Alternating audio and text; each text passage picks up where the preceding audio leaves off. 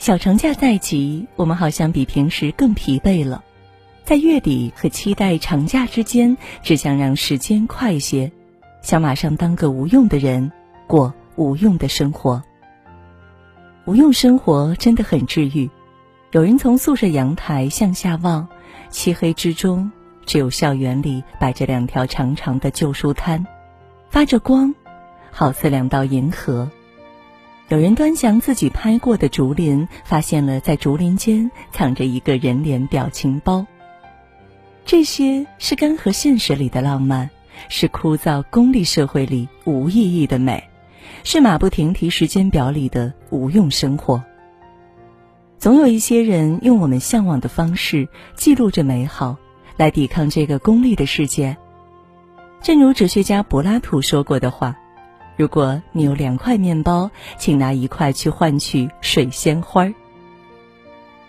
无用的眼里有美，美是无用之用，无用的才是美。这样看来，无用和美似乎已经结为一体。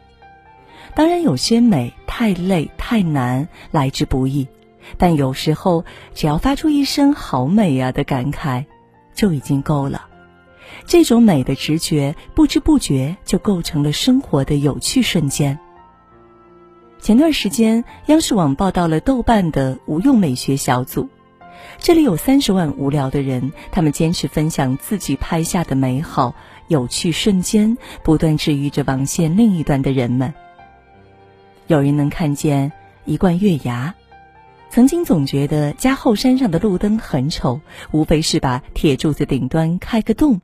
直到傍晚散步时，回头一看，一弯小小月牙像漂浮在铁罐子里。有人坐在小店的窗边吃着冰粉，一抬头仿佛看见一幅画，霓虹朦胧，玻璃和雾气外的世界很暧昧，看起来很像梵高的《星月夜》。小组里最著名的照片之一，谁能想到洗凳子洗出了沈奈川冲浪里？以抹布为画笔，洗洁精泡沫就是墨水。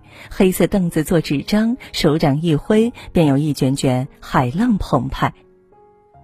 好不容易租到一间还算满意的出租房，可没想到洗手间墙上的水泥灰看起来脏脏的。别怕，稍微加工几笔就能变成一只可爱的猫猫。买回家的菠萝坏了，等到切成一片一片的时候，才发现。菠萝心都是一团褐色，别难过，把坏掉的心当做瓜子盘，已经挖掉的刺根刚好是张开的葵花瓣，拍下它们就是一朵朵向日葵。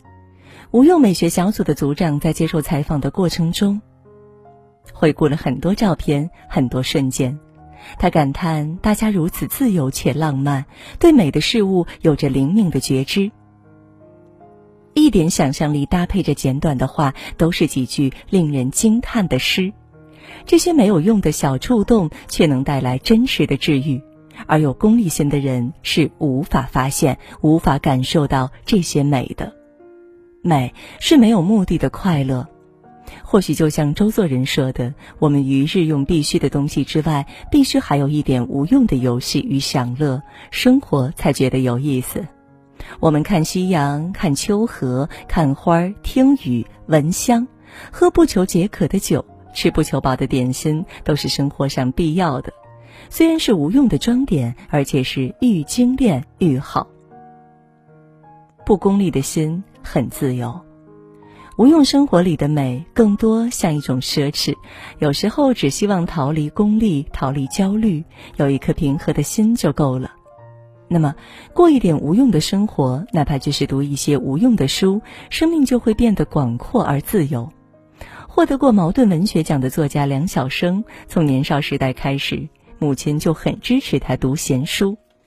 一次，他在收破烂的手推车上发现半本《聊斋》，在下乡当知青后，便偷偷带上了。他后来还说过，自己很喜欢《白蛇传》，觉得这是人类文化中人类想象力处在最上端的一颗珠子。一般来说，狐鬼精怪的故事是不登大雅之堂的，但梁晓声却在《聊斋》里感受到了文言文的魅力，在《白蛇传》里看到了白娘子身上有着像希腊英雄那样一种悲剧感。这都归功于他广泛的阅读无用的书，不把读书当功课，精神也没有负累。渐渐的，藏在身体里某些东西被唤醒了，积累下来的宝藏被打开了。我们常常在现实里力不从心，总想尽可能多的学些实用技能，但这些无用的书反而更能给我们心安和宽慰，能让我们从容应对万难。就像复旦大学流传的民间校训说的：“自由而无用，因为无用，所以自由。不功利的追求，就是自己在功利社会里的一次喘息。无用时刻也是必要生活。不过，还有一些人已经习惯了把每分每秒都用到极致，并引以为豪，成就感和满足感都让他觉得无用的生活没有必要。鲁迅战斗了一辈子。都在关心国家和专注写作，可没想到在他大病一场后，有点后悔了。他在杂文里写：“我先前往往自负，从来不知道所谓疲劳。书桌面前有一把圆椅，坐着写字或用心的看书是工作；旁边有一把横躺椅，靠着谈天或随意的看报便是休息。”连喝咖啡的时间都用在工作上，连看报也算是休息的鲁迅，终于在这场大病的见识里，发现了自己缺失的、忽略的快乐，甚至会追求自己曾经毫不在乎的事。向心纵意的躺倒，四肢一伸，大声打一个哈欠，又将全体放在适宜的位置上，然后吃卸了一切用力支点，这真是一种大享乐，在我是从来未曾享受过的。一天夜里，他对妻子徐广平说：“给我喝一点水，并且去开开电灯，给我看来看去的看一下。”鲁迅向来看不惯那些沉溺于风花雪月的文人，看不惯浪费时间的人，但这段时间他却向往另一种真实的生活。鲁迅继续说：“因为我要过活，你懂得吗？这也是生活呀！我要看来看去的看一下。”妻子都慌了，认为他在说胡话，所以也没去开灯。幸好街灯的光穿窗而入，屋子里显出微明，鲁迅才能借着微光大略一看：熟识的墙壁，壁端的棱线，熟识的书堆，堆边的未定的画集，外面的进行着的夜。等到第二天，他在日光中。更清楚地看见了熟识的墙壁和书堆，他想起自己虽然平时也看，也当作休息，但还是一向轻视这等事，纵使也是生活中的一片，却排在喝茶搔痒之下，或者简直不算一回事。字里行间总有一丝不应该的意味，似乎在说这些无用的时刻也是必要的生活。心系国家，关心人们的命运，这些宏大的事固然是鲁迅先生每天的真实生活。可是，在这次被迫的休息中，他感受到微小而确定的幸福，却给了他更大的治愈。他突然觉得，我存在着，我在生活，我将生活下去。我开始觉得自己更切实了。虽然从自己的生活，他又想到了他人的未来，觉得无穷的远方，无数的人们都和我有关。可无论如何，这份治愈又给了鲁迅更大的能量，去继续思虑，去忧心。生活是忙不完的，如果总想着等忙完再闲下来，再去过过无用的生活，也许会有些迟。不必为了所谓大事而忽略自己的生活。瞬间的美好，偶尔冒出的不功利的心思，总是稍纵即逝。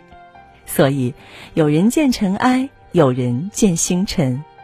有用的生活永远比无用的生活要重要急。可正是这些与之相反的东西，组成了生活里的许多非必要时刻。唯有那些又轻又缓的东西，才能化成不声不响的力量。